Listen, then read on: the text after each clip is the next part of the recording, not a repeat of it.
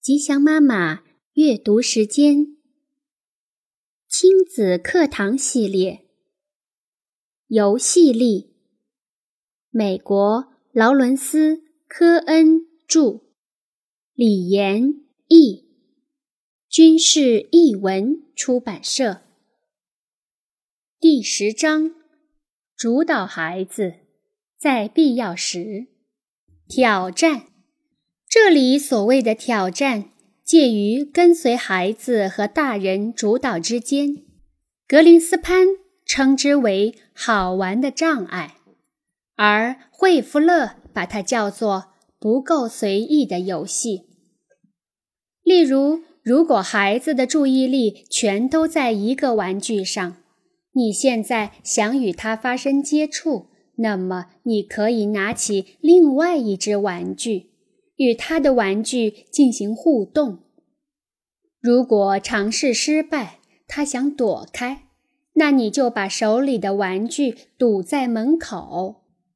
如果这还不能建立连接，那把他的玩具抢过来，然后跑开。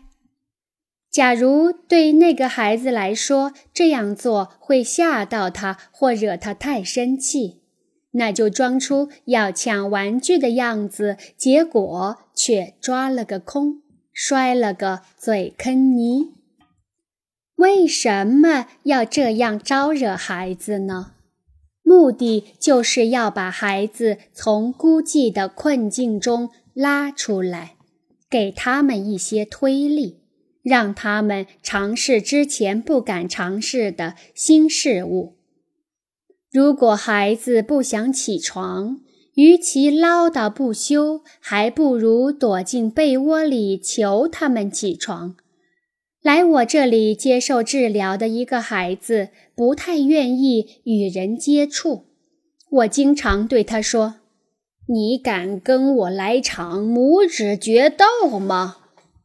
这时他会说好，有时他会说不要。我会一再恳求他，他会说下星期吧。我说好。之前的例子里，大多数是帮助孩子摆脱孤寂感的。另外，有些孩子需要的帮助可能是摆脱无力感。那么，在游戏时光里，除了做他们想做的事之外，可能还需要安排一些挑战。例如爬树、骑自行车、做一道高难度数学题、给朋友们打个电话，如果他很害羞，等等，没什么不能做的事。同时，勇敢的父母也可以邀请孩子来给父母一些挑战。有一次在新奥尔良，我正在密西西比河的堤坝上散步。碰到了两个九岁左右的男孩，他们骑着自行车从陡峭的河堤上冲下来。在一个平均海拔低于海平面的城市里，这个堤坝已经算是陡峭的山丘了。